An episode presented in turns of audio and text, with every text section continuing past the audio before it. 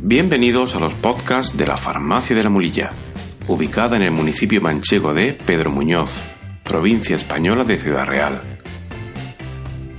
Alcanzamos el último episodio de la serie diseñada para ayudar a los pacientes que toman la medicación anticoagulante llamada Sintrom, en el que haremos un resumen final con los 10 aspectos más relevantes a nuestro juicio de los tratados a lo largo de este programa. Vamos a destacar 10 puntos. 1.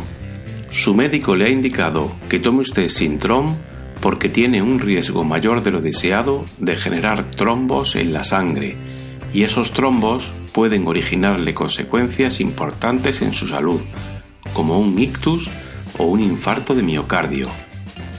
2. Las opciones de tratamiento que pueden usarse en estos casos son los fármacos que disminuyen la capacidad de coagulación de la sangre, denominados fármacos anticoagulantes, y que pueden administrarse por vía oral, como Sintrom, o por vía inyectable subcutánea, como las heparinas. 3. Tome la medicación Sintrom a la misma hora todos los días para generar un hábito y en la dosis que le indique el personal sanitario que le lleva el control de coagulación. 4. El mejor sistema para no equivocarse en la dosis es consultar cada día la dosis en la hoja de control y anotar en esta la dosis que hemos tomado. 5. Lleve una alimentación lo más variada y equilibrada posible, evitando abusar de vegetales de color verde intenso. No fume y evite el alcohol. 6.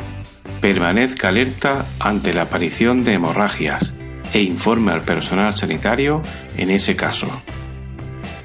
7. Si es atendido por sanitarios que no conocen su historial clínico, advierta siempre que está tomando la medicación Sintrom. 8. Este medicamento puede interferir con otras medicaciones, disminuyendo o aumentando su acción. No se automedique y para molestias menores puede usar paracetamol como analgésico. 9. Si es usted mujer y tiene que tomar Sintrom, como anticonceptivo se recomienda el uso de métodos de tipo barrera, como el preservativo o el DIU. Y si desea quedar embarazada, tendrá que consultarlo con el personal médico que le atiende para evitar consecuencias importantes para su salud o la del bebé. Y 10. Ante cualquier duda o dificultad, acuda a profesionales de la salud, como personal médico, de enfermería o farmacéutico, que le ayudarán con un criterio profesional pensando siempre en lo mejor para su salud.